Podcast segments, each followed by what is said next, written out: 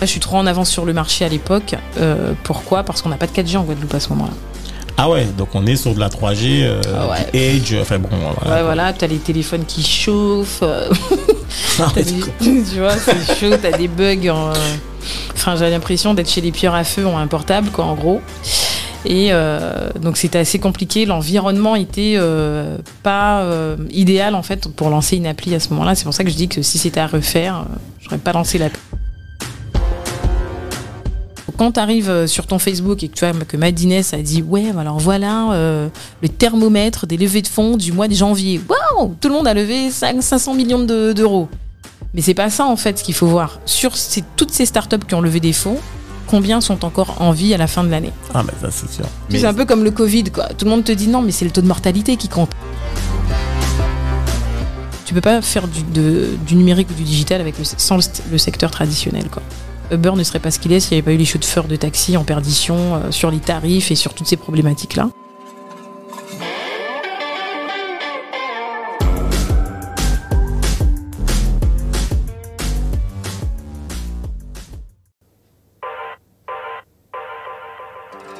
Et si on créait le futur ensemble? Avec On réinvente le monde, on vous propose de venir participer aux prochains changements et de découvrir les solutions et les héros de demain. Nous allons à la rencontre de gens passionnés, entrepreneurs, sportifs, artistes, créateurs et bien d'autres encore. Et si tu veux créer le futur avec nous, installe-toi et très bonne écoute.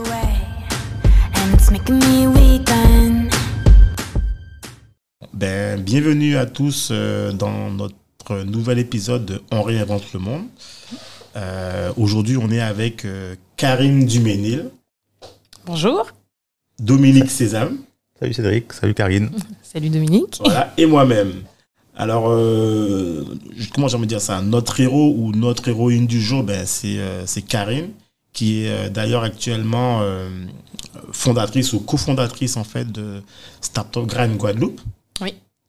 Euh, ben Karine, en fait, euh, ben, déjà, est-ce que tu... Bon, je sais que c'est un truc qu'on te demande souvent, mais en fait, est-ce que tu peux te représenter ou Ouais. te présenter, en fait, euh, pour tous nos auditeurs En fait, Ben oui, moi je suis Karine Duménil, je suis entrepreneur depuis déjà pas mal d'années, depuis 2014.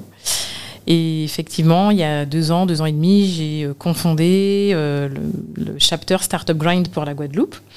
Bon, c'est pas la seule corde que j'ai à mon arc. euh, Je suis aussi chef d'entreprise, je dirige un centre de formation en ligne. Et euh, depuis peu, je suis également rentrée au conseil d'administration d'une fondation d'utilité publique. D'accord, ça m'a l'air assez concis. Et alors, bon, moi en fait, euh, pour la petite histoire, euh, moi j'ai rencontré Karine il y a de ça plus de, ben je vois, plus de, ouais, plus de 7 ans, je sais pas, un truc Ah ouais, ça. quand même, ça date. ouais. Ouais, dans des events en fait organisés par, euh, par l'Oreca.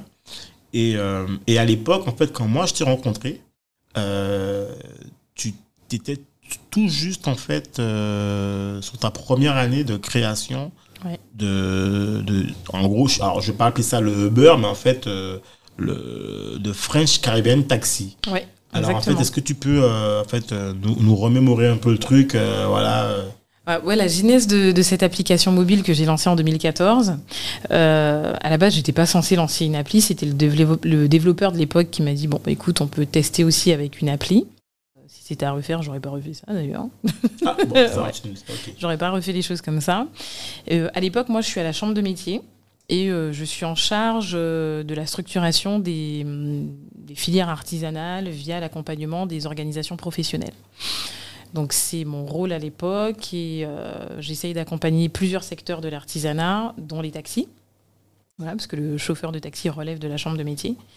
Et puis au final, à la chambre, ça se passe pas super bien. Je fais des kilomètres pour aller travailler, je vois pas ma fille, j'ai même pas le temps de faire ses devoirs. Puis au Ah ouais. final, voilà, donc je monte le projet avec le groupement. Et euh, on me demande, euh, on me dit, ben, on cherche quelqu'un pour diriger le groupement. Donc euh, je démissionne de la chambre. Mais alors le groupement c'est un groupement de quoi que tu euh, Alors French Caribbean Taxi, à la base, c'était un groupement d'intérêt économique. ok Donc, on d'accord avait 40 chefs d'entreprise adhérents qui fonctionnaient un peu comme un cluster, un club d'entrepreneurs. ok donc toi en fait tu devais gérer en fait ce groupement là quoi Exactement. animer enfin, animer le, le cluster tout et tout. Exactement. Et D'accord. développer des business dans le business pour développer la clientèle des, euh, des chefs d'entreprise. Et ça, c'est en, en, quelle année ça, tu- que tu démarres le truc euh Euh, je, je crée la structure en 2013 et je lance les activités en 2014. D'accord. Fin Ok. 2000, ouais, ça m'a pris à peu près 9 mois pour lancer les activités. Quoi. Ok. Voilà, et là, là, je pars de rien. donc, ça, les 9 mois en question, là, je lève des fonds auprès de sponsors d'ailleurs. Je fais des Banque, non Euh, pas, Non. Alors la banque, mais pour faire l'apport euh, à la banque, je travaille avec des sponsors qui financent le groupement, parce que le groupement, on est en- à mi-chemin entre l'association et la- l'entreprise. D'accord. Donc ça fonctionnait bien. Donc euh, quand ça m'arrangeait, je mettais le volet association de côté, de Ok. en avant et vice versa. Donc, attends, mais attends, mais- donc concrètement, en fait, il y avait un groupement Ouais. et tu avais ton entreprise. C'est ça, en fait? Euh, à l'époque, j'avais pas mon entreprise encore. D'accord. Ouais, Mm. je dirige le groupement, Ok. mais euh, c'est moi qui fais toute la partie com, c'est moi qui est visible en fait à ce moment-là. D'accord. Euh, mais de toute façon, dans les faits, ça fonctionne comme une entreprise puisque je dois aller chercher de l'argent, je dois trouver des clients. Enfin, Ok. pour moi, ça a été une, une espèce d'incubateur en fait. J'ai planté beaucoup de graines dans ce groupement. J'ai lancé l'application mobile, Qui s'appelait. euh, French Carine Taxi aussi, D'accord. Euh, qui à l'époque, alors là, je suis trop en avance sur le marché à l'époque. Euh, pourquoi? Parce qu'on n'a pas de 4G en Guadeloupe à ce moment-là. Ah ouais, donc on est sur de la 3G, euh, Ah ouais. du Edge, enfin bon. Voilà, ouais, voilà, t'as les téléphones qui chauffent. euh, Ah ouais, des- tu vois, c'est chaud, t'as des bugs. en- Enfin, j'ai l'impression d'être chez les pilleurs à feu en un portable, quoi, en gros. Et euh, donc, c'était assez compliqué. L'environnement était euh, pas euh, idéal, en fait, pour lancer une appli à ce moment-là. C'est pour ça que je dis que si c'était à refaire, j'aurais pas lancé l'appli. Mais attends, mais je demande à Dominique, parce que Dominique aussi est développeur, mais Dominique, à cette époque, en fait, euh, quand Karine lance ça, euh, les applications, euh, enfin, je sais pas, toi, t'en enfin, Les applications mobiles, Ouais, bon, c'était le début de, de la création des applications mobiles, des, des, des écosystèmes d'applications mobiles. Donc, euh, c'est au début, la programmation sur téléphone commence. Ouais. Euh, donc, il devait y avoir beaucoup de bugs. Mhm. En plus, euh, Karine, tu viens de dire, c'était la 3G, donc euh, ça allait à deux à l'heure. Exactement. Euh, y avait pas, en fait, je pense aussi, il n'y avait pas, euh, on a fait beaucoup de progrès depuis, Oui. mais il n'y avait pas les mêmes technologies qu'aujourd'hui. Euh, les téléphones, effectivement, comme tu dis, ça chauffait parce que les batteries, y avait, ça, ça, ça venait à arriver, quoi, les, les, les smartphones. d'accord. donc il y avait Ok. plein de problèmes. Donc voilà, et quand tu es face à un public qui n'est pas du tout connecté, mon Ah, il y a public de aussi. chauffeurs de taxi aussi, euh, bon. Mais alors, moi, moi j'ai envie de dire, en fait, justement, ça, c'est intéressant, tu vois, ce que tu, ce que tu dis, parce que, alors, concrètement, déjà, première question, mais qui est pas, c'est, tu lèves combien, en fait, pour, alors, je, je- je- je- je- je suppose qu'au début, tout ce que tu lèves, c'est vraiment pour financer l'appli, quoi, je pense, au Ouais. début, surtout ça, quoi. Ouais, au donc, début, je lève à peu près euh, 40 000 euros pour, pour financer l'appli. donc, sponsoring, de- du privé et Voilà. aussi d'un peu de banque, quoi, Un qui vient en banque complément. qui vient en complément, mais en réalité, sur un an, le groupement euh, demandait pas loin de 100 000 euros de frais de fonctionnement, plus Ah ouais. l'investissement. D'accord. Ouais. Ok. Euh, c'était quand même. Alors, moi, quand je vois que l'application c'est mort et que les gens me disent Ouais, mais ça mange pas, mais ça chauffe moi, ah, mon téléphone. Ok, d'accord, je je vois le truc là. mais ça mange pas, Karine. Genre, euh, tu sais, c'est moi qui. euh, je suis. C'est moi qui dans l'appli, quoi. Pour Ouais, d'accord, j'ai compris, ouais. Donc, du coup, euh, je me suis dit Bon, faut que je pivote. Attends, mais alors, juste une question. L'appli, Ouais. euh, elle, elle, devait, elle devait servir à quoi en fait? Elle devait permettre aux chauffeurs de, de taxi Mhm.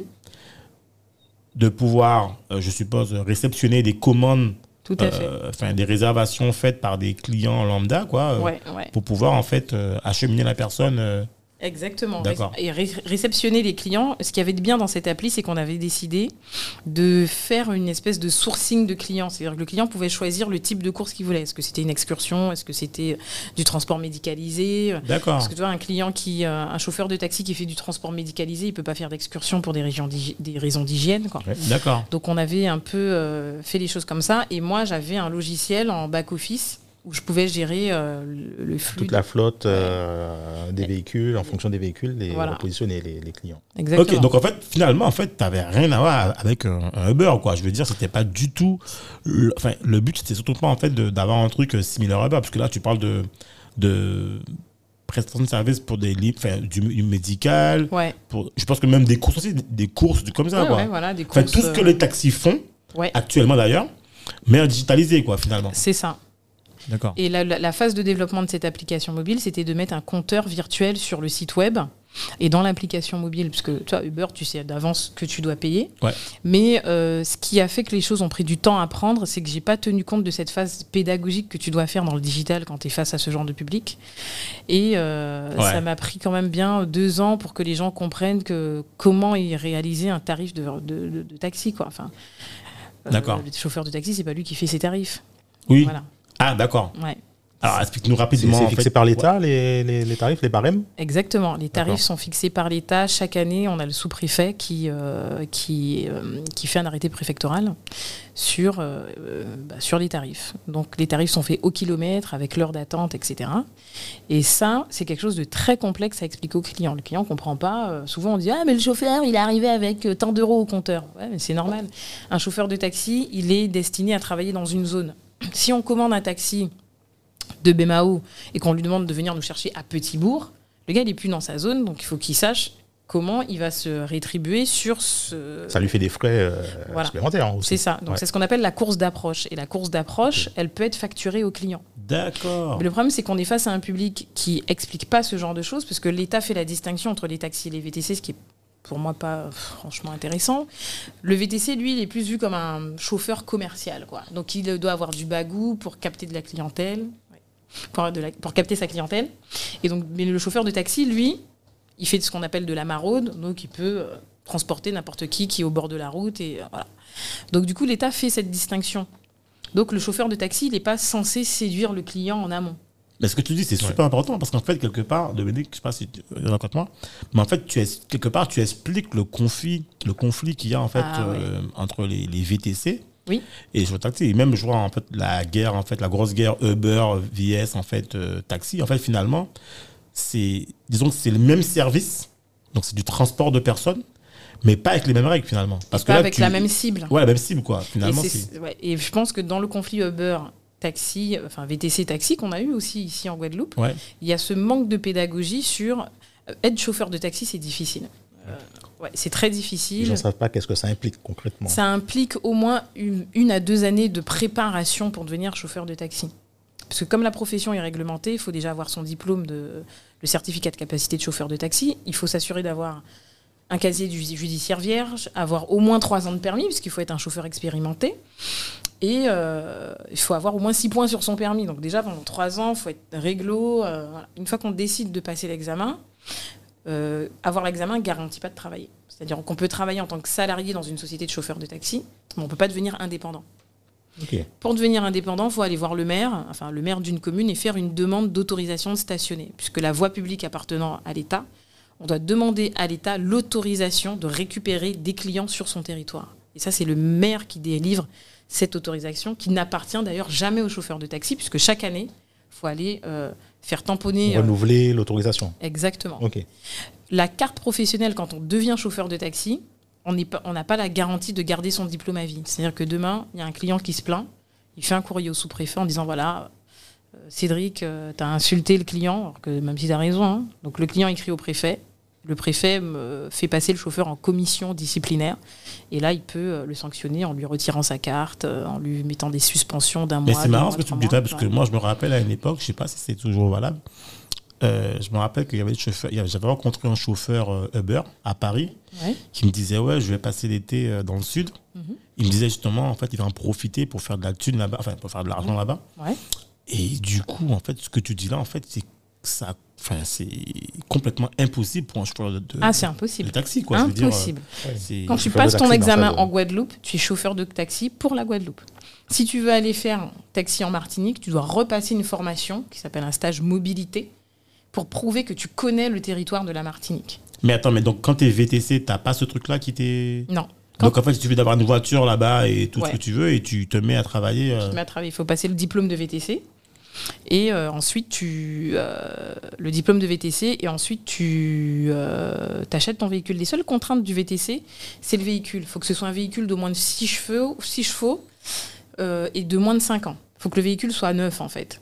Euh, mais c'est la seule contrainte qu'il y a. Donc, devenir VTC, c'est plus simple que devenir chauffeur de taxi. Même euh, la contrainte de la place euh, de, euh, sur la place publique euh, réservée à l'État, enfin, d'auto- L'autorisation de stationner, l'État. ouais. de, de stationnement de euh, par Mhm. rapport à l'État, Euh, ça, ils ont pas ça. Mais du coup, ils font les VTC, ils font comment? Ils circulent en permanence Ils sont obligés de, de rouler en permanence ou euh, Juste, ah bah, c'est une bonne question ça. Les VTC, en fait, ils ont un droit, ils ont le droit, ils ont une heure. En fait, le, le VTC a l'obligation d'avoir un bon de commande, une réservation de la part de ses clients. Ouais. Et quand le client, il va récupérer son client où il veut, hein, parce qu'il n'y a pas de délimitation géographique pour le VTC, Ouais. il a une heure pour récupérer son client. Passé une heure, il est hors la loi puisqu'il n'a pas le droit de stationner sur la voie publique.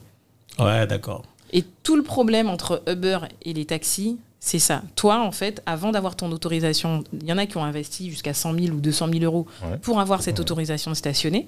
Ceux qui n'investissent pas, c'est des attentes qui vont de quelques mois à un an, un an et demi en fonction des collectivités. Ok. Bah, écoute, euh, Ils jouent pas avec les mêmes armes en fait. ouais, voilà, c'est ça.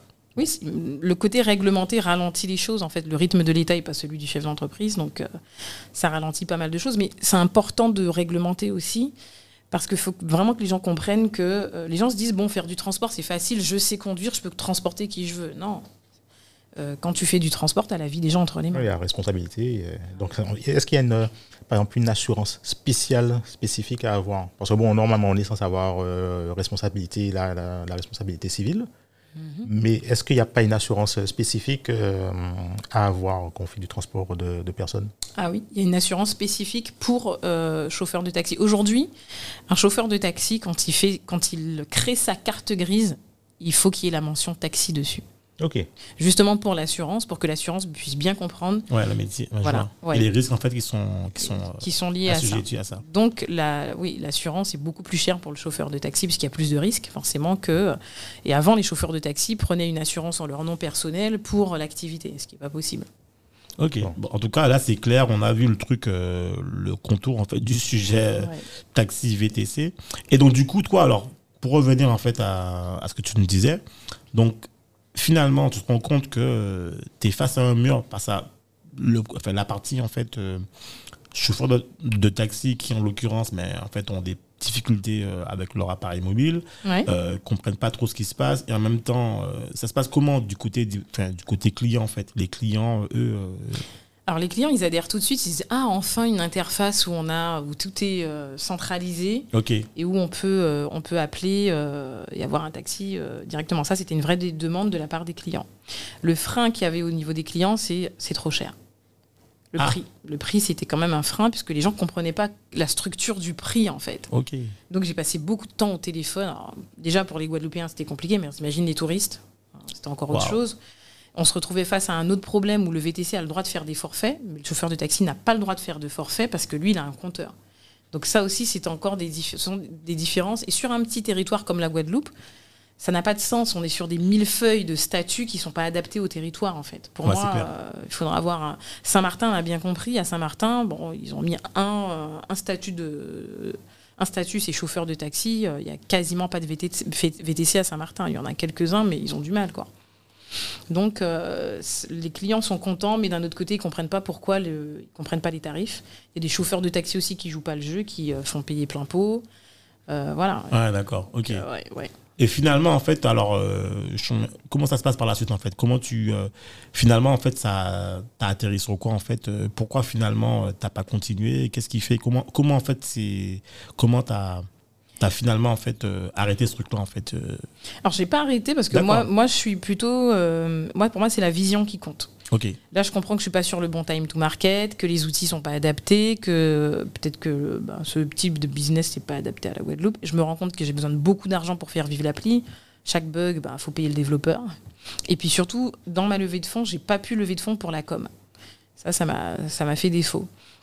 Donc du coup, je me dis, euh, et puis en plus en face de moi, j'ai un public de chauffeurs de taxi qui est en âge de partir à la retraite. waouh Ouais. ok Donc le numérique plus le, le public, euh, c'est censé faire bon ménage si on avait eu des politiques d'inclusion numérique à l'époque. Et ça, on n'a pas ça. Donc je me dis, ben, tant pis, vu que cette génération-là est plutôt en mode départ, je vais euh, créer une nouvelle génération de chauffeurs. Et là, je continue dans le numérique en me disant, je vais lancer un centre de formation en ligne pour des chauffeurs de taxi, de jeunes chauffeurs de taxi qui voudront ensuite prendre la relève, qui seront bilingues, parce qu'à ce moment-là, parallèlement à French Caribbean Taxi, je crée l'Union nationale des taxis. sachant que c'est une, profession réglementée, c'est-à-dire qu'il faut en permanence être proche des services, services de l'État. Donc l'avantage, c'est que le président de l'UNT à l'époque, qui est aujourd'hui devenu euh, secrétaire d'État au TPE-PME, D'accord. Ouais, Alain Griset, euh, qui a déjà ses entrées au Sénat et à l'Assemblée nationale. Moi, je pars à Paris, c'était en 2016, et je vais le voir pour lui, euh, lui présenter un cahier de revendications pour la Guadeloupe.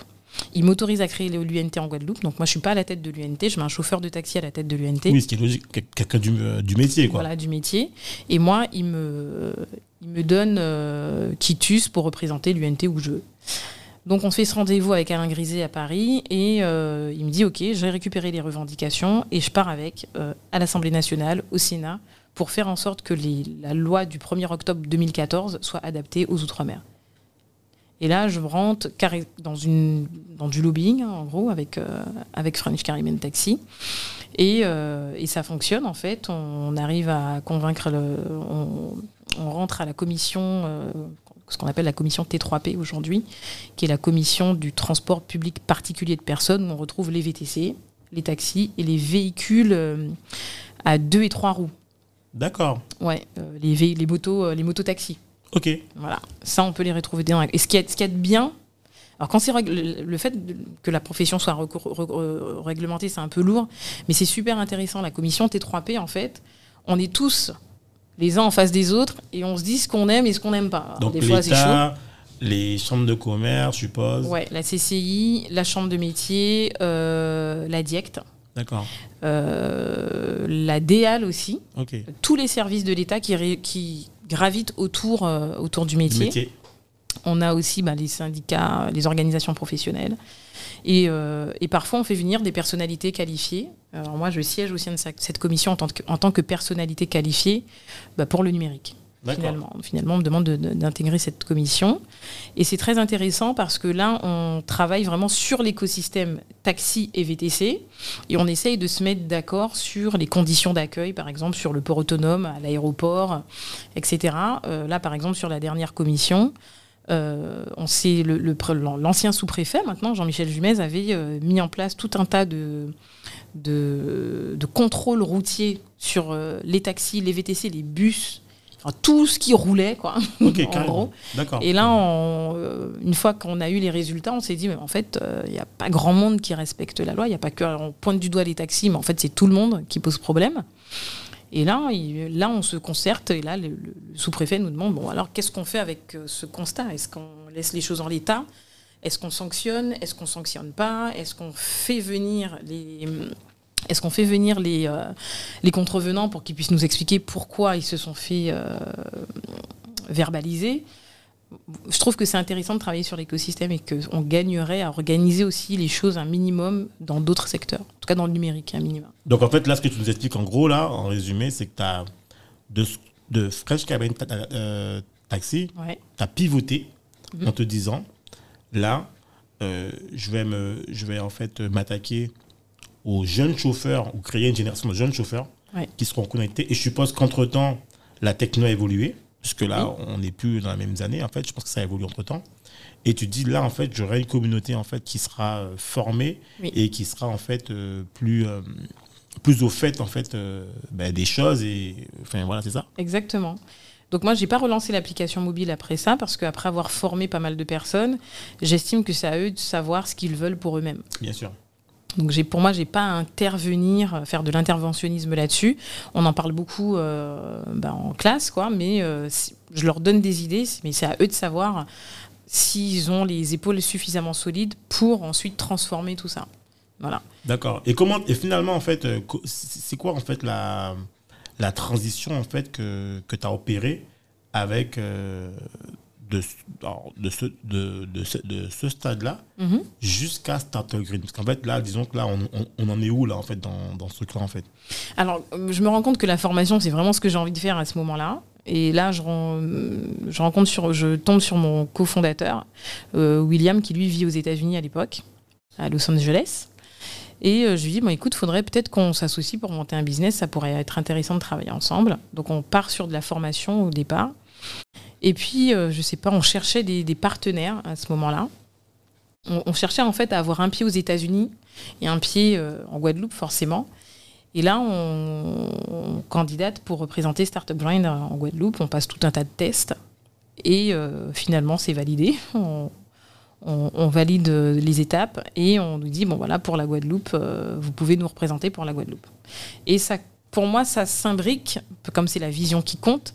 Là, je trouve une solution en fait pour travailler sur la partie pédagogique que j'avais pas pu faire avec French Caribbean Taxi. Ok. Voilà.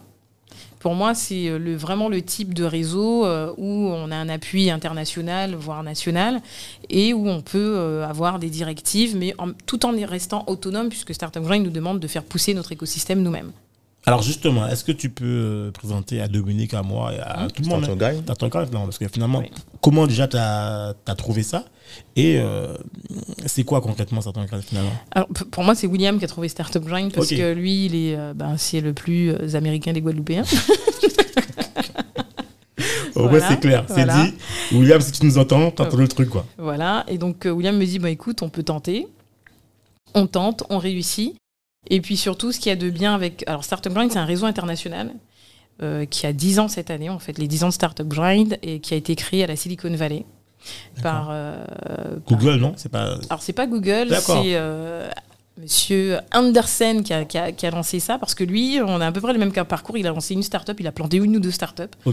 Et un jour, il se réveille, il se dit Mais franchement, si j'avais été entouré, accompagné, si j'avais eu au moins des témoignages, je me serais pas cassé la figure comme ça. Quoi.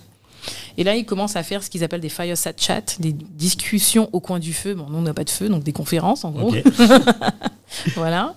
Et, euh, et donc là, il se rend compte que les échanges, ça lui permet d'avancer beaucoup plus vite sur sa nouvelle startup. Ouais, le feedback, euh, c'est énorme. Voilà. L'expérience que tu vas recevoir. euh. Exactement, il trouve des investisseurs, etc. Et là, Startup Grind commence à évoluer comme ça à la Silicon Valley.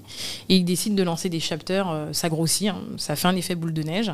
Et là, aujourd'hui, on est dans 125 pays, il y a à peu près 600 chapters à travers le monde. Donc les les chap- chapters, c'est c'est quoi exactement? Le chapter, c'est ton département régional, quoi. C'est la représentation régionale que tu peux avoir. D'accord.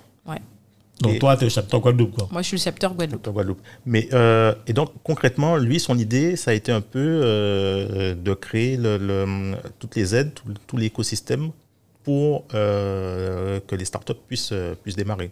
Alors, pas tout l'écosystème. Au début, c'est. Euh, là, toi, le slogan de Start- Startup Grind, c'est Make Friends, Give First. Se faire des amis, donner sans rien attendre en retour, et ensuite avancer comme ça dans l'écosystème. Donc, ce qu'il y a de bien avec Startup Grind, le, le, le, Make Friends, en fait, c'est que dans l'organisation des événements, tu rencontres des gens, et si tu arrives à faire, à développer des événements intéressants avec cette équipe-là, tu peux déjà te dire que si l'événement a fonctionné, ça peut être des euh, potentiels euh, associés ou partenaires pour d'autres projets dans ta startup. Donc ça permet, euh, par exemple, entre les différents euh, chapters, donc Mhm. euh, régions, etc., de faciliter les échanges, voire de les consolider, en fait. Exactement. Euh, ensuite, Startup Grind, euh, aux États-Unis et ailleurs, euh, il y, a y toute la partie pitch aussi dans, dans les, les conférences. Aux États-Unis, les conférences Startup Grind sont connues par les investisseurs pour trouver de nouvelles pépites. C'est-à-dire que parmi le, dans le public, tu as des investisseurs, des business angels, et ils viennent là, ils viennent écouter les gens pitcher, raconter leur parcours, etc. Et puis à la fin de la conférence, euh, ils décident de prendre des rendez-vous pour mettre un billet ou pas dans une startup. Donc, par exemple, en Guadeloupe, là, parce que tu as, euh, tu as initié avec euh, William le Startup Grind euh. Guadeloupe, Mhm. ça veut dire que des entrepreneurs, start en Guadeloupe peuvent avoir l'opportunité de pitcher, se faire écouter par des, des investisseurs extérieurs, par exemple des investisseurs américains. Euh, c'est ça. Alors jusqu'à maintenant, nous, on n'était pas arrivé à ça dans le chapter parce qu'on voulait déjà se faire connaître et mettre en place des événements. Tu vois, on a fait les choses tout doucement, on n'était pas pressé, c'est du bénévolat qu'on fait pour Startup Grind. Et à partir de cette année, puisque pendant le confinement, avec le Covid, euh, la stratégie bah, Startup Grind a pivoté pendant le Covid. Ok. Ouais. Ah, tu veux dire euh, lo- lo- euh, localement ou en global? en global, le D'accord. siège aux États-Unis a pivoté. parce qu'on ne pouvait plus faire d'événements physiques, Ouais. donc on est passé online. Et la demande, alors jusqu'à maintenant, on or- Startup Grind a or- organisait deux gros événements à l'année. Un à la Silicon Valley au mois de février, où on, pouvait rencontrer des, bah, des têtes du digital. On a eu euh, Joe Gebbia, fondateur d'Airbnb Airbnb il y a deux ans. On a déjà eu euh, enfin, pas mal de, Ouais, parce Voilà. que c'est chez eux, quoi. voilà, tu avais des têtes à tête avec des investisseurs, euh, tu pouvais payer je sais pas, 100 dollars pour rencontrer un investisseur, tu pitches pendant 20 minutes et à la fin il te dit s'il investit ou pas. Quoi. Les conférences Startup Grind, c'est ça. Et on avait la même chose aussi au, à Londres au mois de septembre qu'on a annulé cette année faute de, à cause Le du Covid. Covid.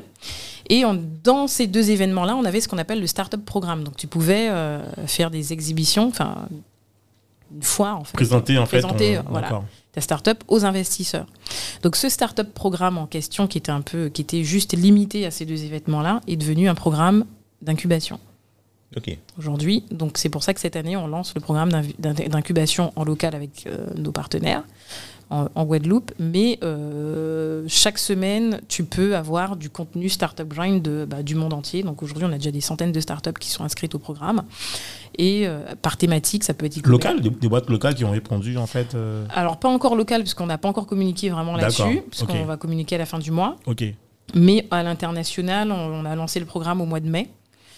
On a déjà plusieurs centaines de startups inscrites, au- inscrites au programme. Ok, c'est pas mal ça. Ouais. Donc, ce qui fait que tous les événements que, le- que l'on fait dans le réseau aujourd'hui peuvent être disponibles dans le startup programme.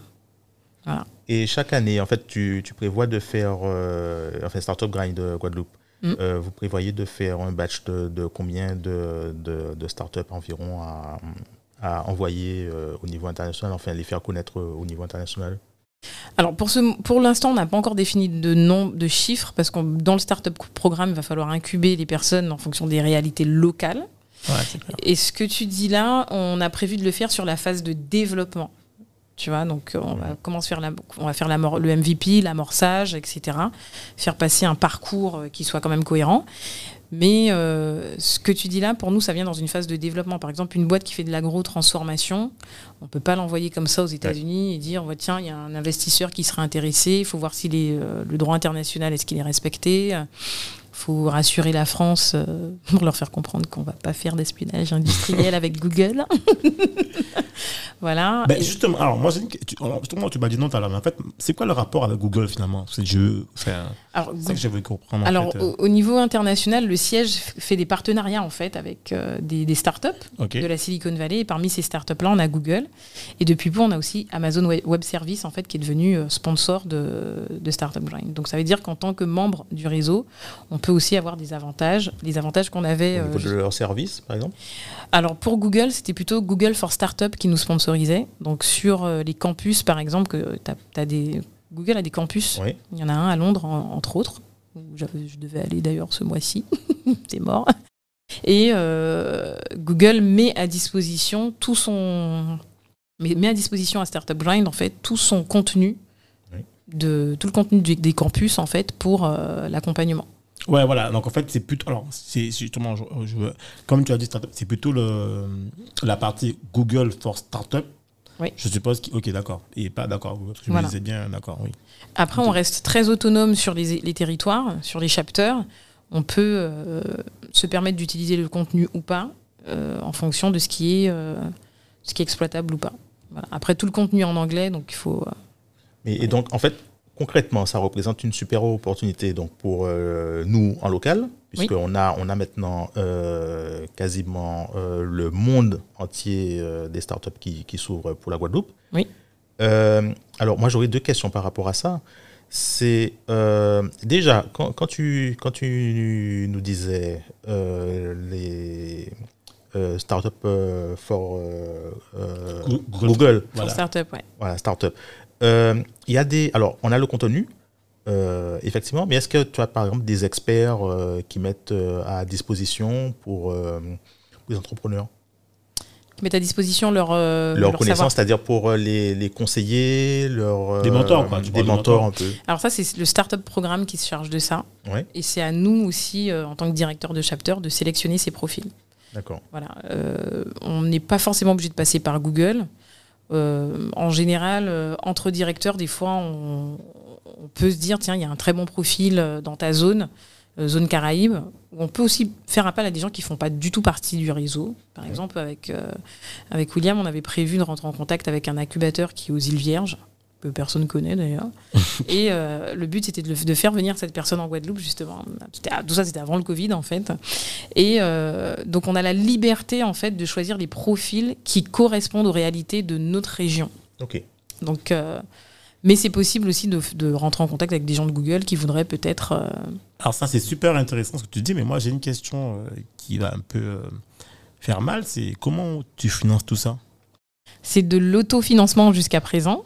Ah ouais, c'est de l'autofinancement. Ouais, c'est de l'autofinancement parce que j'ai pas voulu aller chercher de partenaires ou, euh, ou de sponsors parce que je voulais voir si ça fonctionnait déjà en local, si la marque était bien, euh, bien exploitée, D'accord. enfin bien acceptée en tout Ah, cas. voilà, je pense que et puis il y avait déjà des acteurs sur place. J'avais pas envie d'arriver et dire ouais, de toute façon moi j'ai Google, euh, je suis la meilleure. Donc je pense Je n'ai que Google, mais bon. euh, voilà. Donc ça- je ouais, ouais. Puis après les gens commençaient à bosser avant toi quand même. Ouais. Donc je, je suis arrivée tout doucement pour pas euh, arriver en mode euh, Madame je sais tout. Non, mais t'es arrivé en mode, en fait, j'ai un, concept que j'amène et que je dois en fait le prouver, prouver qu'il fonctionne et qu'il marche et qu'il s'adapte en fait. Exactement, ouais, exactement. Donc le, le Covid a accéléré un peu cette partie incubation, enfin que j'ai en tête depuis le début, hein, moi. hein. Mais euh, je pense que ce que j'ai appris avec French Caribbean Taxi, c'est qu'il faut pas pousser les choses trop vite. Il faut attendre que euh, le time to market euh, soit, soit là. Et là, on a, là maintenant, on peut trouver des partenaires. Euh, Le but aussi, c'est de trouver des partenaires, des financeurs, des sponsors pour, pour nos événements. ouais. Et donc, euh, par, rapport à, par rapport à ici, en local, la Guadeloupe, euh, ça, a été, ça a été perçu comment par rapport à l'existant au niveau de, de l'écosystème des startups? Et aussi par rapport aux différents organismes, organismes et structures Qui était déjà là. euh, ouais. en place ils ont, ils ont perçu euh, votre arrivée euh, comment concrètement? Bah, plutôt bien, en fait, on a été contacté par pas mal de personnes pour mettre en place des, Des des événements, événements. ouais. ouais, voilà. Bon, après, comme tu sais, c'est du bénévolat, donc nous, on a essayé avec William de mettre en place des événements euh, assez euh, simples à mettre en place. Et puis la crise du Covid nous a quand même pas mal arrangé, c'est encore plus simple de mettre les événements en ligne. Donc en, gé- en général, on a quand même reçu un, un- un bon accueil. Et de toute façon, Startup Grind vient en complément de ce que font les acteurs actuellement. Oui. Voilà. Et ils font quoi exactement actuellement? Je- J'ai pas Bah, la question. Je, bah, je je dis vais- ça, en fait, je dis ça, sans aucun. Parce qu'en fait, tu dis en complément, mais en fait, ma question, c'est. euh, de toute façon, ce que vous faites, ça. Je veux dire. euh, ça a clairement du sens, tu vois, de ce Ouais. que tu me dis. Mais ma question, c'est. euh, Aujourd'hui, euh, je vais aller encore plus profond de ce que disait Dominique, c'est. Quand, quand toi et William, vous pensez à Startup Grand, je suppose que vous avez répondu, enfin, vous venez avec, un, avec une problématique à laquelle vous voulez répondre, tu vois. C'était laquelle, en fait, quand, Oui. tu l'as- quand vous l'avez lancé, en fait? La, la problématique, on, essaye de répondre à nos propres problèmes, hein, en fait, à la base. hein. Ouais, C'est un peu égoïste, mais bon. non, mais c'est le démarrage et tout. Moi, tu vois, j'ai ouais. planté une appli, je me dis, mince, si j'avais un cadre euh, pareil que pour le fondateur, quoi. Ouais, donc en fait, finalement, tu n'avais pas, pas de feedback, c'est ça, en fait, finalement, tu Ouais, pas de c'est ça. feedback. Tu n'avais pas de gens vers qui te tourner. euh, euh, par exemple, le problème du développeur dont tu parlais au début, en fait, si, tu savais peut-être que tu n'aurais pas. Tu rencontré Dominique à l'époque, Oui, voilà. tu aurais, serais peut-être dit, euh, bon, Bah, ben. une je- question toute bête, comment choisir un bon développeur, quoi? Ouais. Tu tout, un truc tout bête, euh, comment euh, tu peux sélectionner ton, ton, ton, ton développeur développeur pour le Euh, pareil mais- pour le financement, quand tu arrives pour dire bon bah là j'ai besoin de lever tant d'euros, le mec te dit bon t'as ton business plan, ok mais faut que tu ailles à la banque. La conseillère à la banque elle te dit quoi? Une application mobile, mais c'est quoi le retour sur investissement? Mais toi tu comment expliquer à ton financeur que tu prends plus de risques, sachant qu'il y a quasiment pas de business angel à ce moment-là Ouais. Et surtout euh, les gens te se plaignent souvent, j'entends souvent les gens se dire dire mais il n'y a pas de business angel en Guadeloupe. Mais c'est aussi, pour moi, un business, un business angel, c'est un client que tu dois séduire. Ah, clairement. Tu vois? Donc, euh, souvent, on est orienté client. et Surtout que des fois, dans des business, tu as un double niveau de clientèle. Moi, c'était compliqué. J'avais un double niveau de clientèle parce que tu dois séduire les chauffeurs de taxi et le client final. Donc, si j'avais eu un cadre pour tout ça, tu vois, mon MVP, euh, Mais je vais encore plus loin, parce que tout ce que tu dis là, en fait, je pense que tu ne devais même pas savoir c'était quoi un MVP à l'époque, quand Ouais. tu as lancé. Euh, déjà, je pense que quand tu es une startup, la banque, c'est pas le premier interlocuteur que tu vas voir. Ça. déjà, déjà, tu fais du love money Après, tu vas avoir les investissements privés sur ce que tu as déjà démarré. Ouais. Et ensuite, la banque vient en complément, en fait, ou même dans des programmes. Et sans de- le savoir, j'ai fait ça en fait. hein. Ben, tu vois. À l'époque, je suis allée voir les, euh, les prestataires de, de services, les fournisseurs de pièces automobiles. Parce Ah, que j'avais zéro thune, moi. hein. Donc, je suis allée voir euh, un, un monsieur qui se reconnaîtra d'ailleurs, qui nous a beaucoup aidé, et qui me dit Bon, bah écoute, Karine, voilà, moi, dans ma base de données, j'ai tant d'euros de chiffre d'affaires pour les chauffeurs de taxi. Ben, si tu arrives à me faire un volume de chiffre d'affaires de temps à l'année, c'est pour ça que ça m'a pris du temps au départ, ben, je te reverse 25% euh, Ah ouais, de, de ce chiffre d'affaires-là. quoi. J'ai dit OK. Et c'est comme ça que j'ai pu reconstituer la- l'apport pour aller lever les fonds à la banque. Ok, ok. Tu vois? Donc, c'était pas du love money, mais c'était. euh, Ouais, c'est un voilà. peu. Ouais, En fait, Enfin, au moins, tu as trouvé, tu- en fait, tu t'es un peu créé ta propre, ta propre solution de recherche de, de financement. Ouais, exactement. Parce que je- on en discute souvent avec euh, Cédric, et en fait, euh, on a des, on entend régulièrement des, des jeunes qui veulent être, euh, qui veulent entreprendre et qui ne font pas forcément euh, l'effort d'aller chercher les, les financements. En fait, on a l'impression qu'ils attendent un peu que ça leur tombe dans, dans les mains. Oui. Et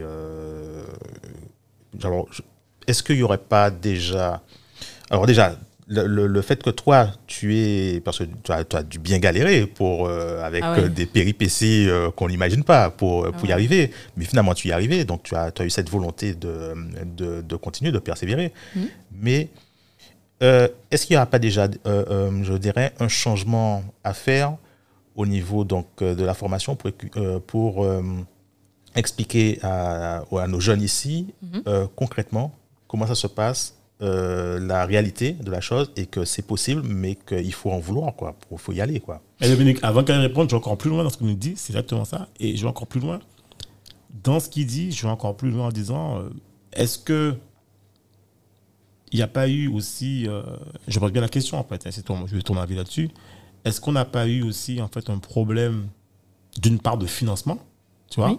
Mais aussi est-ce que dans le financement qui est arrivé en premier lieu, il y a eu beaucoup de beaucoup. Alors il y a eu quelques trucs de subventions, il y a beaucoup de subventions, enfin beaucoup, il y a plus de subventions publiques que de sub, que, enfin, que, que d'argent privé. Voilà, c'est pas la même chose. Ouais. Est-ce qu'en fait, il n'y avait pas un déséquilibre, tu vois, et qui a peut-être apporté aussi un, un message différent à ceux qui se lançaient, qui se disaient, bon ben voilà, moi je lance une boîte, comme dit Dominique, je lance, je lance une boîte, ben, je vais d'abord chercher en fait des subventions publiques pour voir en fait ce que je peux dégoter, et je me dis pas en fait que qu'est-ce que la boîte peut générer d'elle-même comme chiffre d'affaires, et aussi me faire financer en privé et en complément mettre du public. Donc tu vois, je pense que c'est un peu ça que Dominique a voulu dire aussi. Ouais, moi je vais même encore plus loin sur ce que tu dis. Euh, c'est vrai, il y avait une dichotomie entre le public. moi je vais être clair, hein, il y avait une guerre entre l'écosystème privé et l'écosystème public. Ah ouais, carrément une guerre. Tu, toi, tu, tu Ah penses oui. une guerre quoi. Pour moi, c'était la guerre des balance, roses. balance la guerre. ouais, je balance. Le- le- le- la, la sphère publique a cru qu'ils auraient pu driver l'écosystème numérique en Guadeloupe. Or, un écosystème ne peut pousser que par les entrepreneurs ou les porteurs de projets. Tant que nous, on n'a pas la volonté de faire les choses, rien ne peut, euh, peut avancer. Et pendant plusieurs années, on a passé, chacun était dans ses retranchements, à se regarder un peu, pas en chien de faïence, mais à se dire, bon, ben, bon, moi, je laisse un tel faire parce que c'est pas mon domaine et chacun Ouais. faisait avec peu de moyens. Il y a beaucoup de structures qui recevaient pas, qui n'ont pas reçu de subvention pendant pas mal d'années. Moi-même, j'ai une collectivité qui m'a fait patienter euh, un an pour me dire s'ils vont me signer une mise à disposition ou pas. Ah ouais. Voilà, donc ça, ça a freiné l'écosystème. Aujourd'hui, depuis quelques semaines, quelques mois, on voit que les choses reprennent un peu. Et la problématique du financement, c'est que quand tu arrivais dans, un, dans une structure d'accompagnement, on, accompagne, on accompagnait les startups comme on accompagne une société traditionnelle. Alors que c'est deux, c'est structures différentes. hein. C'est C'est deux évolutions c'est différentes. deux évolutions différentes. Euh, Une startup vaut mieux rentrer dans le vif du sujet et faire la phase de test et pas faire d'études de marché qui ressemblent à des jours qui longues comme des longues comme des jours sans pain. Il vaut mieux euh, rentrer dans le vif du sujet et tester son oui, marché. test, effectivement. Voilà, ça c'est des choses que les, les, les structures d'accompagnement n'avaient pas comme, euh, comme outil en fait euh, à l'époque. Donc nous, on y est arrivé un peu comme des pionniers avec une pelle, les chercheurs d'or là du Far West. voilà, on est arrivé comme ça à gratter le fond de la rivière, voir si on trouvait une ou deux pépites. Mais entre temps, tu te faisais, euh, tu te prenais une balle dans la tête par euh, Ouais, ton concurrent, tu vois. crois que c'est gore ce que je dis, mais bon. mais bon, c'est la réalité. C'est la, réalité. C'est la réalité. Donc, et puis à un moment donné, on arrive à un point de non-retour. On s'est dit, mais en fait, si on se met pas ensemble, euh, si on bosse pas ensemble, on va jamais y arriver. Mais et là où je voulais aller plus loin sur sur ce que sur ce que tu disais aussi, c'est que le il y a un problème sur la communication des startups. Tu vois, les startups communiquent beaucoup sur leur levée de fonds. Ouais. Euh, sauf que lever des fonds garantit pas Ah oui. la pérennité de la boîte. C'est clair. Lever des fonds, lever des fonds, c'est une étape. hein. Ah oui, et c'est un risque supplémentaire. Quand fait. tu lèves des fonds, c'est que tu as encore, soit tu as pivoté, soit tu te développes. Et c'est comme si tu reprenais la start-up de zéro. Il faut re- retrouver, de, faut investir pour trouver de nouveaux clients. Faut... Tout à fait. C'est encore un risque que tu, prends. Donc quand tu arrives sur ton Facebook et que tu vois que Madines a dit Ouais, alors voilà euh, le thermomètre des levées de fonds du mois de janvier. Waouh Tout le monde a levé 5 500 millions de- d'euros. Mais c'est pas ça en fait ce qu'il faut voir. Sur toutes ces startups qui ont levé des fonds, combien sont encore en vie à la fin de l'année Ah, mais ça, c'est sûr. C'est un peu comme le Covid, quoi. Tout le monde te dit non, mais c'est le taux de mortalité qui compte. Et pour nous, c'est pareil. Mais Cédric, Cédric, qu'on avait fait la, la, la formation sur la levée de fonds, rappelle-toi, Oui. on, nous disait- on nous avait dit, en fait, il y a, beaucoup de, de, de chefs de start-up qui sablaient le champagne parce que, ouais, génial, on a, on a levé les fonds. Et en fait, on nous disait, mais en fait, ils sont fous parce que vous êtes endettés concrètement, les Mais gars. c'est ça. C'est pas, c'est T'es pas. dans la merde, quoi. Ouais. Si ça de la marche merde, pas, euh, parce qu'il ouh. faut rembourser, là. Il va falloir commencer à rembourser. Donc, t'as Oui. intérêt à ce que ça fonctionne. c'est ça. Et les gars étaient complètement. Là, à- t'es dos au mur, la levée de fonds. Ouais, exactement. Et dans la com qui est, qui est, qui fait, qui est encore faite depuis pas mal d'années, on, on fait croire aux porteurs de projets qui n'est pas du tout dans l'écosystème, qui a jamais lancé de start-up, que le Saint Graal, c'est la levée. C'est la finalité, on a, on a gagné, voilà. Et tu as des exemples de start-up comme Save, Ah oui, c'est ouais, ouais. euh, Save qui s'est bien planté. Pareil sur le recrutement, on parle de levée de fonds, mais constituer ton équipe, tu vois, Startup Grind, on te dit make friends first. Oui, il faut d'abord que tu bosses avec euh, tes potes parce que vous devez euh, être loyaux entre vous. Et s'il y en a un qui va au casse-pipe, faut tirer le frein, à- le frein à main, on est d'accord. Mhm. Donc là-dessus aussi, euh, Save, c'est un bel exemple de où il y a eu quand même des choses. euh, pour moi, c'est le recrutement en fait qui a fait défaut, puisque pour sauver la boîte, ils ont ensuite embauché un directeur senior. Ouais, ça, je me rappelle. Je me rappelle. Donc euh, Mais c'est vrai que c'est en fait c'est un bel exemple parce qu'en fait moi j'ai rencontré ça s'appelle Damien Morin. Mhm. On a rencontré en fait Dominique et moi d'ailleurs et en fait lui si tu veux déjà, c'est quelqu'un de super sympa, assez humble, tu vois. Donc j'étais assez- étonné quand j'ai rencontré et euh, et, euh, même quand j'ai rencontré, je me rappelle, il avait pitié. Il avait même limite, tu vois, il voulait pas parler du chiffre d'affaires. Il, il avait même honte de dire qu'il louait des locaux, euh, je sais pas, à un montant, tu vois. Ouais. Il- voilà quoi. C'est pas quelqu'un qui est toujours. À l'époque, il était encore étudiant ah ouais. quand il a créé Save. Et il expliquait, je crois, qu'en une année, il était passé de 100 000 à 1 million.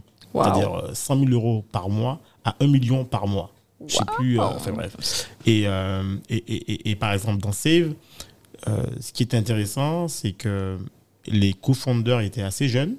Oui. Ils ont dû recruter rapidement puisque ben, la croissance était exponentielle. Donc, ils ont dû recruter très rapidement, en fait, euh, ben, comme tu dis, hein, des seniors, des gens. Ouais.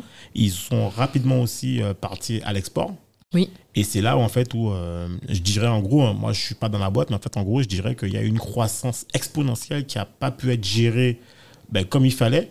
Et c'est là où ça a planté, en fait, euh, ça a planté la boîte. Et, et du coup, ils ont, je- mine de rien, je crois qu'ils sont pas trop mal sortis, puisqu'à la fin, Oui. il s'est fait racheter, euh, je sais plus par qui, mais par un, par un géant, en fait. et donc voilà quoi. Mais c'est vrai que c'est voilà, il- tout ça en fait, c'est effectivement aussi un manque euh, d'expérience, un manque de Oui. de. Et a- c'est l'accompagnement qui fait tout, parce que Ouais. on pense que être incubé c'est suffisant une fois que la boîte elle est sur orbite. Mais même si on n'est plus start-up, parce que le but c'est de sortir du statut de start-up et de devenir une entreprise rentable, à Tout ce moment-là, Save est rentable, mais la croissance est. C'est comme si tu avais mis entre les mains un Concorde entre, un, euh, entre les mains d'un chauffeur de taxi, en gros, on va dire ça comme ça. Ça ça n'a absolument rien à voir. Et donc, du coup, il faut aussi accompagner la start-up quand elle devient entreprise rentable pour qu'elle se casse pas la figure. Parce que autant quand on n'a pas de clients, on ferme, mais autant on peut aussi fermer quand la croissance est mal gérée. Quoi. Ouais, effectivement. Mais en tout cas, lui, c'est vraiment, en tout cas, c'était une belle pépite. Mais finalement, il a bien rebondi parce qu'après, je crois qu'il a créé euh, une seconde start-up, je sais plus qui s'appelle Mobile, euh, Club Mobile, je crois. Ah ouais Ouais, et en fait, tu peux louer, en fait, euh, je crois, des, des smartphones pour un prix euh, pas trop cher tout et tout. euh, donc il est resté dans le même, dans le même domaine d'ac- d'activité. Ouais. Mais euh, voilà, en tout cas, je pense que c'était une très belle aventure et franchement, Ouais, euh, moi en tout cas, je, Une même belle si- école. hein. Ouais, une belle école quoi. Franchement, je pense que voilà, il a pas, il a pas à rougir, euh, il a fait ce qu'il a pu faire. Et moi, je suis voilà quoi. Non, mais même s'il a échoué, au moins il a essayé. Il a fait quelque chose. Bah, Ouais. C'est ce qu'il a sauvé, c'est sa transparence. Sur, au, au moment, moi je me rappelle, j'ai j'ai connu Save au moment où le mec a fait son, tu sais, son article sur Medium. Ah, d'accord. Ok. Et là, je me dis, mais attends, le gars est en train de raconter tous ses problèmes. Ouais, mais Medium, c'est un- Medium, en fait, c'est un peu le lieu où tu viens, tu- où tu viens te, te confesser. C'est ça, voilà. Tu- Et j'ai trouvé ça génial. Je me dis, ah, enfin, quelqu'un qui dit la vérité et qui fait pas croire que les startups, c'est le monde des bisounours où tu lèves euh, 100 000 euros en une seconde. euh, voilà, quoi. Mais je crois que justement, euh, c'est ça euh, qu'il a aussi sauvé, comme tu dis, parce que il a dit la vérité à ses investisseurs, alors que la plupart des entrepreneurs, ont, Ouais, c'est euh, ils ont cette culture de ah, on a merdé, on cache. Et Oui. en fait, quand l'investisseur apprend ça, C'est trop tard. ah ben ça fait ça Ouais, pose un problème. Ouais. Là, il vaut mieux être, c'est toujours ce qu'on nous a dit, il vaut mieux être transparent. C'est ça. On a merdé, on a merdé, on vient vous voir. Oui, parce que de toute façon, la stratégie qu'on choisit à un moment M, c'est pas c'est pas une vérité. Hein. Enfin, le, le client, au moment où on prévoit la stratégie, le client a une posture. Le, le temps de, lever les fonds, de mettre en place la stratégie, le client il a déjà changé de comportement. Nous on était focus sur la levée de fonds, et puis le client a changé de comportement entre temps parce qu'il y a un concurrent qui est arrivé, parce qu'il y a eu un événement X ou Y. C'est comme le Covid. Hein. tu as levé des fonds avant le Covid, tu fais quoi? On ne pouvait pas prévoir. C'est ça. Ouais. Donc il y a des cas de force majeure qu'on on peut pas tout voir. euh, Ouais, effectivement. Donc, mais c'est euh, Ouais. effectivement. Et donc du coup, en fait, euh, ben, pour, euh, pour revenir en fait à ta, ta- ta petite histoire, donc finalement, quand tu as fait la transition entre French Cabin Taxi et Tartangran, Tartangran TS, ça fonctionne. Ouais. Maintenant, en fait, c'est quoi la. Finalement, en fait, voilà. Déjà, par rapport à, à ta première expérience, comment t'as. Est-ce que finalement, tu as, repris ta, maintenant ta, ta nouvelle génération de chauffeurs? Ça, c'est un truc qu'on veut savoir. Mhm. Euh, comment maintenant tu vois euh, la suite des choses, tu vois? Et euh, et t'en es où, quoi? C'est ça qui est intéressant de savoir. Alors, sur la centaine de personnes que j'ai pu former, je me suis rendu compte que c'était pas, pas la peine de les regrouper parce que eux ont besoin de travailler, constituer leur clientèle en priorité. Et de toute façon, les artisans, ce sont des gens qui sont très individualistes. Ça, c'est quelque chose qu'on va pas changer. Parce que euh, moi, les gens, quand ils viennent se former, ils me disent, moi, j'ai envie d'avoir ma boîte, d'être tranquille dans ma voiture. Ils n'ont pas forcément envie d'avoir ce, cette relation euh, verticale, cette hiérarchie au-dessus de la tête. Ouais, d'accord. Donc fédérer, c'est quand même compliqué.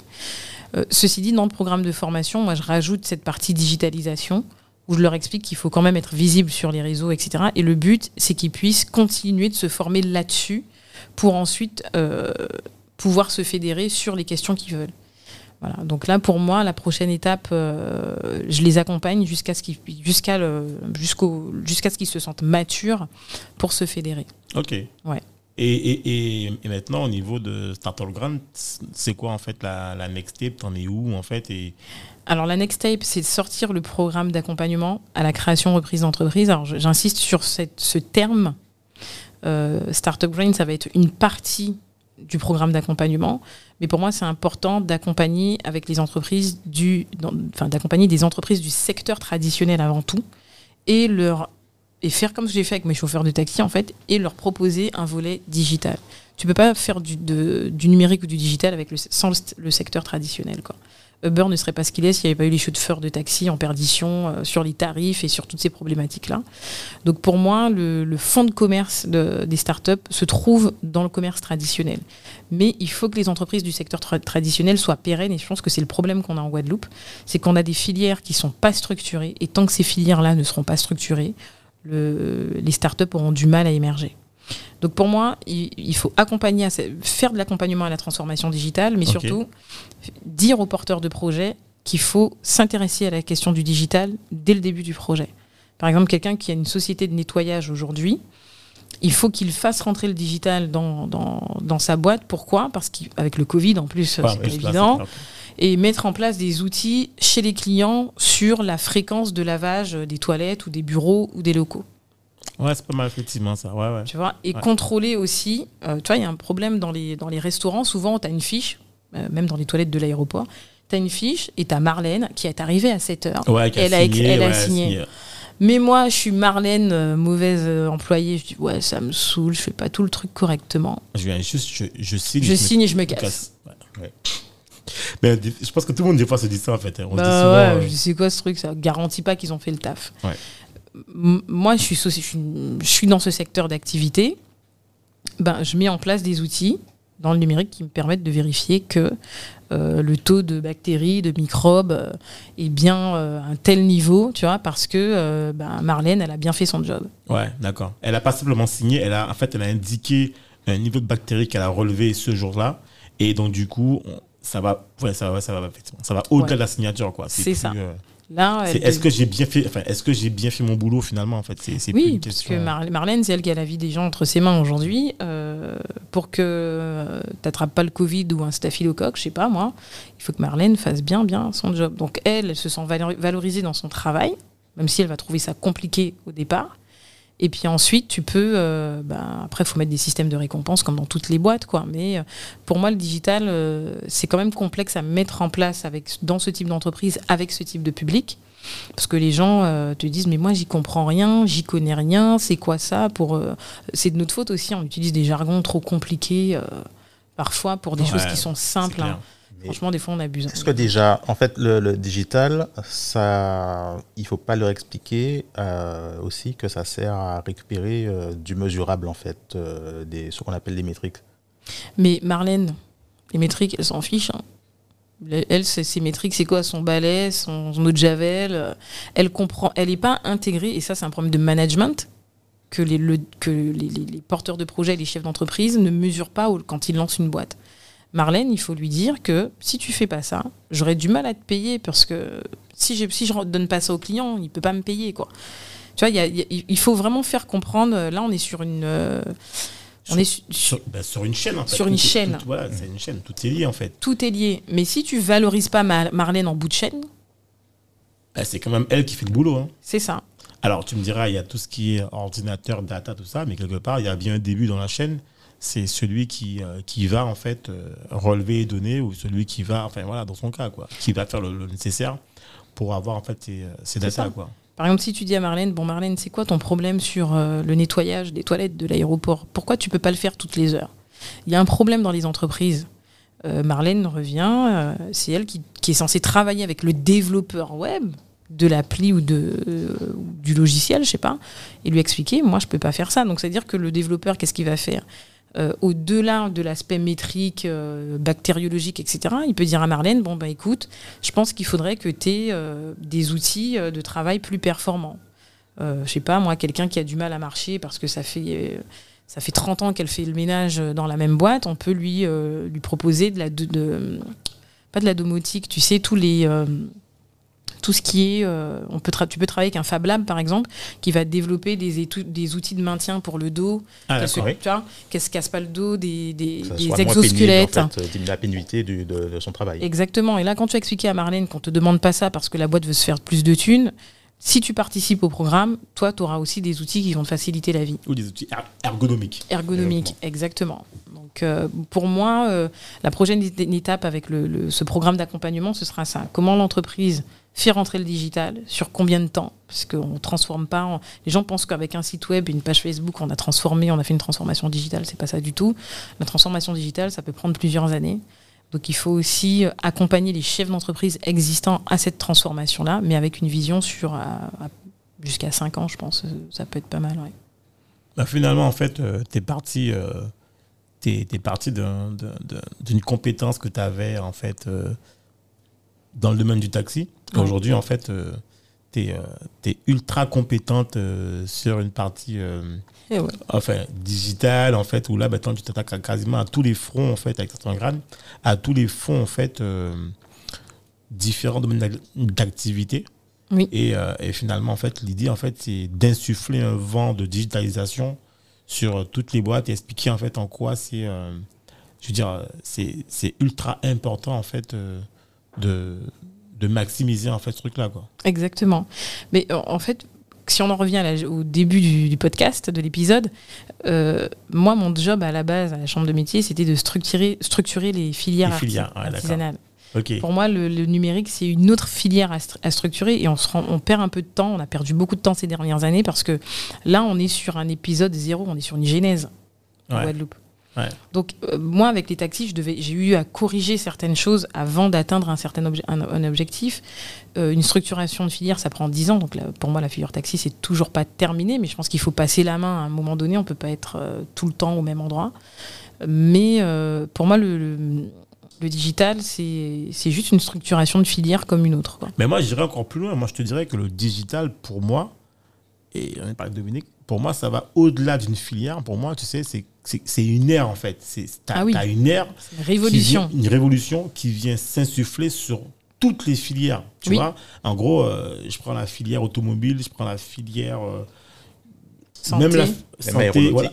voilà, donc tout- toutes ces filières, il y a un vent euh, du digital qui vient s'insuffler là-dessus Oui. et qui vient complètement bouleverser ben, toutes les filières et toutes les, Ouais. les chaînes, tout, tout, tout en fait, euh, les acteurs qui étaient là-dedans. Par exemple, si je prends l'imprimerie, ben, ça a complètement explosé. Ah Voilà, aujourd'hui, en fait, euh, on a une consommation du papier qui a diminué. Oui, ouais, Les gens vrai. sont beaucoup sur des, euh, des outils numériques, enfin des tablettes, des portables, euh, voilà. Euh, je crois par exemple dans tout ce qui est paiement, on paie. ah, En plus, avec le Covid, Ah oui, ça a ça a explosé. accéléré les choses. En fait, Le télétravail aussi. Voilà. la première chose que vous vous demandez en fait chez un commerçant, c'est est-ce qu'il y a euh, le sans contact. En fait, Oui. C'est le truc, euh, voilà quoi. Je pense qu'ils n'ont jamais autant utilisé ce contact de que leur maintenant, ouais. Les banques, ils sont voilà quoi, ils ont euh, laissé tomber. Ouais, c'est vrai. Et donc voilà, donc finalement, en fait, euh, j'ai l'impression en plus, je sais pas si tu en avais là-dessus, Dominique, on va en discuter là-dessus, j'ai l'impression que le Covid a encore plus accéléré cette ère du digital et que ceux qui étaient déjà là-dedans avant ouvrent pour eux, mais ceux qui n'étaient pas, je me dis, mais ils ont dû galérer en fait. euh, Oui, parce qu'en fait, le, co- le Covid, euh, ça a accéléré les choses parce que tu sais, les gens euh, changent quand ils sont dos au mur. Ouais. Toi, moi, je fais de la pédagogie au digital depuis pas mal d'années. Tout ce, que, tout ce qui s'est fait pendant le Covid, nous, ça fait des années qu'on dit ça. Tu vois? Euh, mais là, comme tout le monde s'est retrouvé dos au mur, il s'est dit, mon Dieu, c'est c'est le Covid ou moi, quoi, en gros. ouais, voilà. Ouais.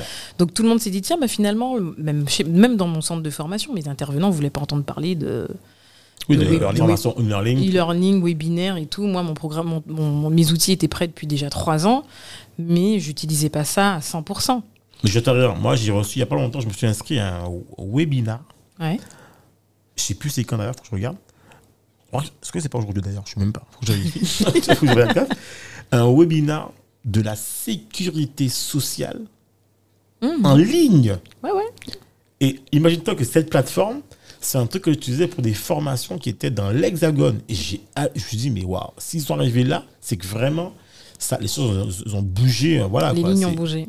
Les lignes ont beaucoup bougé et le- tous ceux qui étaient dans l'e-commerce, moi, ce qui m'a sauvé pendant le Covid, c'est que mes formations étaient accessibles en ligne. Donc sur tous les centres qui faisaient les mêmes formations que moi, moi j'ai continué euh, en ligne et mes élèves me disent mais en fait c'est mieux. On bossait euh, sur des, des plages horaires prédéfinies avec les élèves finalement et tout le monde était content et du coup mes intervenants me disent bon on pourrait pas continuer en ligne parce que franchement euh, c'est bien quoi, c'est Oui, bah, c'est, pratique. C'est exactement ça. Parce que moi aussi, pour les formations, en fait, quand j'ai quand j'ai commencé, j'avais déjà euh, j'avais déjà prévu de faire du e-learning. Euh, je voulais faire du, du présentiel, en fait. Et j'ai commencé à faire du e-learning juste avant euh, que le Covid démarre. Et quand le Covid a démarré, je me suis dit, ouf, mais heureusement que j'avais déjà prévu de faire du e-learning Ah oui. sans le Covid. Parce Ah que oui. sinon, Ah oui. euh, j'aurais été mort. Tu là, serais mort. Quasiment. Ah oui, oui. Et ça, c'est ça, même le télétravail.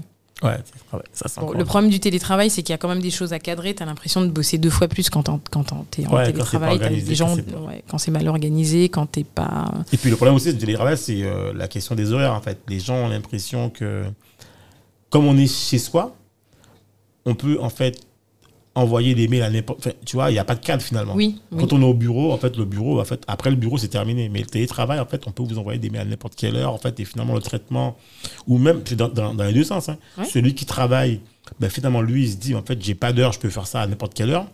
Et celui, en fait, qui est, euh, je sais pas, le dirigeant, n'importe qui, qui envoie, en fait, des, des tâches à effectuer, ben, lui aussi, en fait, il, il- voilà, quoi. Il, C'est il- ça. Il, il est plus, en fait, dans un timing de travail dans le bureau de 9h ou de, enfin de 8h à 17h, lui il se dit voilà, j'envoie un mail, en fait ça va être traité de toute façon à telle heure. Oui. Et voilà quoi. Donc finalement, il y a, Il y a une un cadre à mettre là-dessus. voilà. Et c'est ce qui est dommage là-dessus, c'est que beaucoup de salariés ont apprécié le télétravail pendant le confinement. Euh, Enfin, beaucoup l'ont apprécié, beaucoup l'ont regretté aussi, parce que bon, quand Ouais. tu es confiné avec tes gamins et en télétravail, c'est Ah pas euh, le bon environnement. Mais dans un environnement normal où les enfants sont à l'école, etc., ça peut être intéressant. D'autres te disent non, moi je préfère retourner au bureau deux à trois fois par semaine parce que Ouais, ils ont un cadre quoi. Ils ont un cadre, ils ont Voilà. des collègues, ils ont, je sais pas, ils ont une ça. vie quoi. Ils ont une vie sociale, parce que le télétravail isole pas mal aussi. Donc je pense que le télétravail, on gagnerait quand même à bien se pencher là-dessus, mais euh, équilibrer un peu les choses quand même. Parce que c'est vrai que bosser de la maison, c'est bien, mais c'est vrai que ce contact avec l'autre, euh, Ça, ça peut être souvent nécessaire aussi. voilà. Moi, je suis pas pour le 100% digital, tout digital. Enfin, pour moi, c'est un outil qui permet d'améliorer les performances de l'entreprise, Tout à fait. mais on peut pas être non plus dans l'excès, et ça, c'est du dialogue social à mettre en place dans, dans les entreprises. Quoi. Ouais. Bon, ben, je pense qu'on approche un peu euh, à la fin de De l'épisode. Ouais. Voilà. Euh, ben, Karine, en fait, pour, pour finaliser, en fait, euh, j'ai envie de dire, en fait, euh, finalement, avec Starter Grad, tu nous apportes un nouveau souffle. hein. un nouveau souffle. Peut-être aussi une nouvelle ouverture vers l'extérieur. Oui. Parce que finalement, la force de, la force de ce réseau, c'est son feedback, mais c'est aussi son, son réseau, finalement. Le réseau, en fait, que tu apportes vers l'extérieur et tout l'apport de compétences, finalement, c'est comme si on pouvait participer ou échanger ben, aux États-Unis ou en Australie ou je sais pas, en Angleterre ou n'importe où, ou à Paris, en fait, euh, via des gens du réseau, quoi, finalement. Ah, complètement. Là, par exemple, j'ai été contactée par un, directeur de chapter il y a peut-être euh, quelques semaines là, euh, qui me demandait de représenter. euh, lui, dans son chapter, a décidé de mettre en, évident la en évidence la diversité, le manque de diversité dans la tech. Et euh, eux se sont basés sur l'ensemble des directeurs de chapter, notamment les femmes, euh, les femmes noires en fait. Ouais. Et là, on me demande d'être ambassadrice pour cet incubateur. Euh, ouais, cet Ah incubateur, ouais. Euh, de façon à pouvoir parler de mon expérience, comment tu peux développer, euh, parler de la tech dans un endroit à la Guadeloupe, on ne sait même pas où c'est.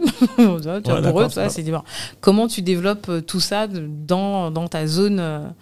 Dans ta, dans ta région, quoi. Comment tu, tu- en tant que femme, comment ça, ça s'est passé En tant que femme noire, est-ce qu'il y a un problème? Bon, j'assume qu'on est en Guadeloupe. euh, pff, bon, ma couleur de peau gêne pas, quoi. Ouais, bien sûr. Voilà, c'est pas un problème. Mais euh, voilà, là, et ça, c'est la force du réseau. Sans, si j'avais pas euh, été dans Startup Grind, j'aurais jamais pu avoir ce contact avec euh, cet incubateur qui est basé en, en Azerbaïdjan. Ah ouais, Ah oui. Voilà. D'accord. Et qui, par contre, a déjà des ramifications en Écosse. Ok, d'accord. Et concrètement, en fait, alors pour ça, c'est pour tous les gens en fait qui ont, qui ont envie d'en savoir plus sur Startup Grind ou qui même. Est-ce que moi, je suis euh, Thierry, je suis lambda, voilà. Mhm. Comment je fais pour. euh, De rentrer bah, en contact. euh, ou même, je vais encore, même encore plus loin. Avant d'entrer en contact, comment, si je veux. Alors, est-ce qu'on peut adhérer ou pas à Startup Grind ou est-ce que, en fait, comment est-ce que moi, je peux euh, contribuer à Est-ce que je, suis adhérent? Est-ce que je peux activement participer à un programme? Voilà, qu'est-ce qui. Alors, nous, on- pour le moment, on fait pas d'adhésion à Startup Grind. Euh, c'est volontaire.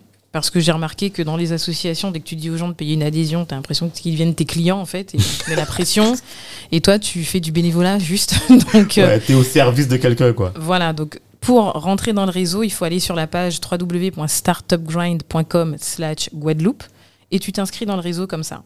D'accord. En échange, tu peux, euh, tu vois, dans le, dans le slogan, je disais tout à l'heure que c'était Give First, tu peux nous donner un peu de ton temps pour nous aider à mettre en place nos, nos programmes. Par exemple, le programme d'incubation, on aura besoin de personnes pour aller chercher des sponsors, etc. Si tu peux nous mettre en contact, nous ouvrir des portes pour trouver des sponsors, tu as fait ta part du travail. Mais on n'impose rien aux gens. Si tu sais que tu peux juste nous aider comme ça, bah, c'est déjà beaucoup. Et euh, après, on se charge. Mais ils ont accès au réseau ou pas Ou est-ce ils qu'ils ont accès à une partie du réseau, je veux dire Alors, tu as accès à l'ensemble des événements en ligne sur la plateforme. Il y a des événements qui sont payants et d'autres pas, qui sont gratuits. Ok. Et ensuite, euh, pendant, pendant que tu parles, je vais taper sur l'ordinateur, comme ça je vais faire un peu comme un utilisateur lambda. ouais, voilà, exactement. Et euh, ensuite, les programmes sont payants. Donc, tu as, un abonnement, par exemple, pour le Startup Programme. Et ensuite, euh, nous, ben, avec euh, le programme qu'on mettra en place à la fin, de- à la fin du mois, ben, si tu veux intégrer l'incubateur, on va, on va faire en sorte de te le faire intégrer en fonction de nous, des- du sponsoring et du financement qu'on aura. Alors je, je profite. hein. Ben, en fait, ce qui est bien, c'est qu'on voit en fait sur la page euh, les événements passés. Donc, je vois marqué booster ma carrière d'entreprendre grâce à un mentor. Oui.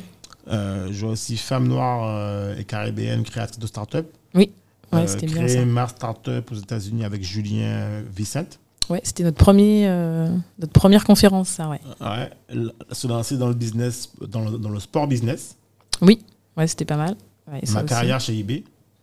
Ouais, ça c'était bien. C'était avec René Clock qui a travaillé euh, 10 ans au siège d'eBay euh, en Allemagne. Waouh, d'accord. Ouais, Et effectivement, on voit aussi qu'il y a aussi des, des bannières de, de, de partenaires. partenaires. ouais, exactement. Up Your Skills. Ouais, Donc ça, c'est de la formation. Ouais. Euh, J'emploie, je sais pas pourquoi il apparaît plusieurs fois, mais bon, voilà, Jobla et le spot. exactement. Ouais. Voilà. Et Karen Duménil, hein, voilà, en animatrice, en fait, organisatrice, en fait, euh, truc. Enfin, Exactement. En tout cas, euh, bon, en tout cas nous, euh, Dominique, on est d'accord là-dessus, on encourage en fait tout le monde à un maximum de personnes en tout cas à, à- à s'inscrire euh, à Startup Dream, puisque finalement, euh, ben, c'est un partenariat gagnant-gagnant.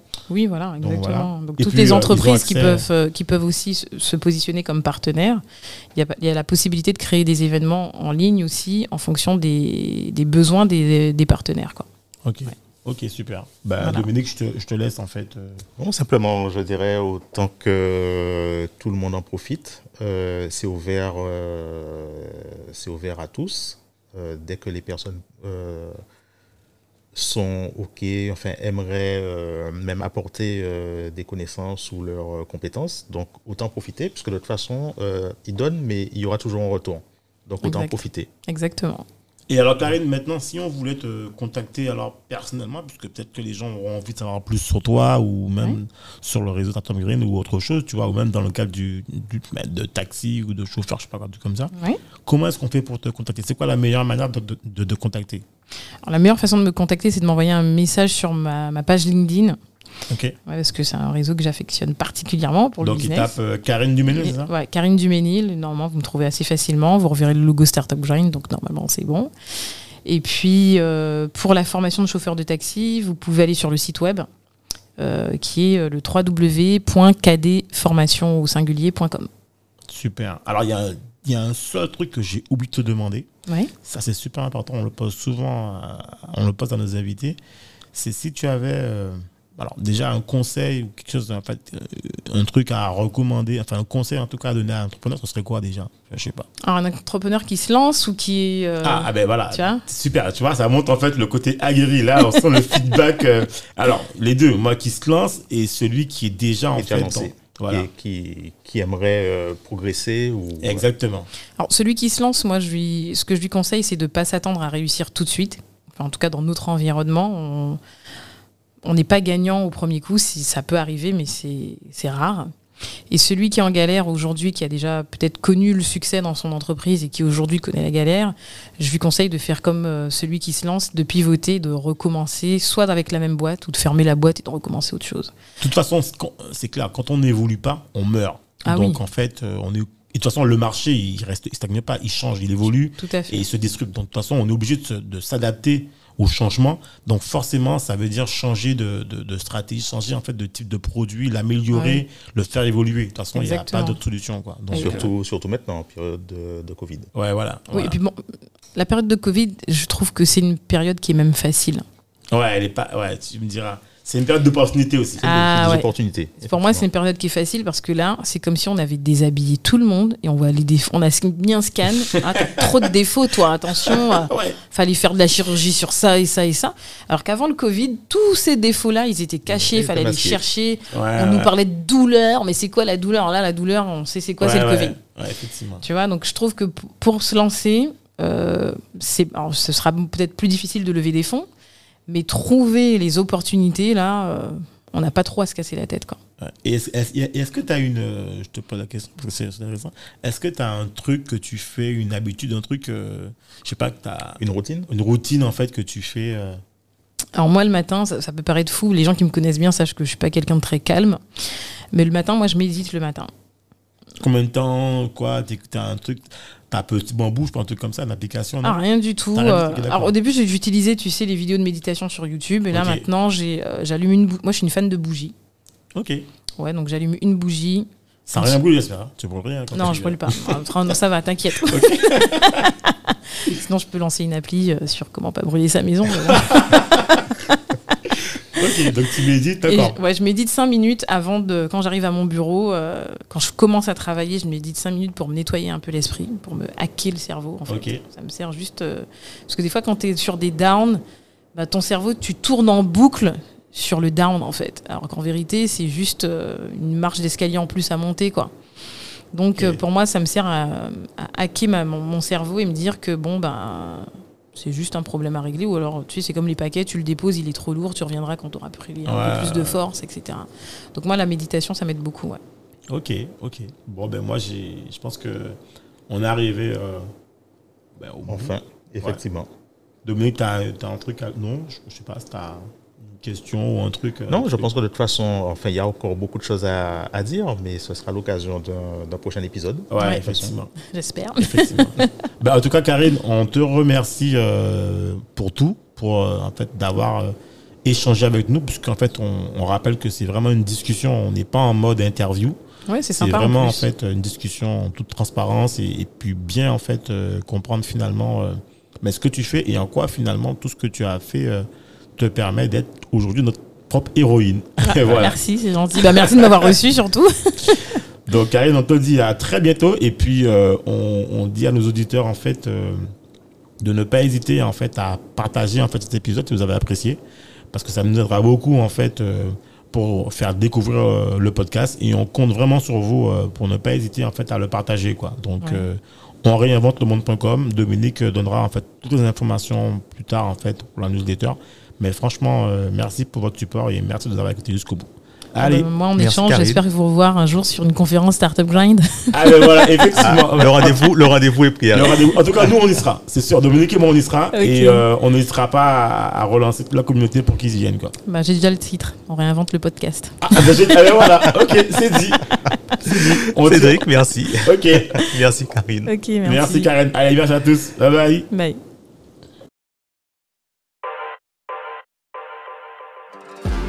Merci de nous avoir écoutés jusqu'au bout. Afin de faire découvrir ce podcast, n'hésitez pas à nous laisser une note 5 étoiles avec un super commentaire sur Apple Podcast ou toute autre plateforme d'écoute. Enfin, si vous vous abonnez sur la newsletter onréinventelemonde.com, on vous enverra directement l'épisode avec des bonus. On vous dit à la semaine prochaine pour un nouvel épisode.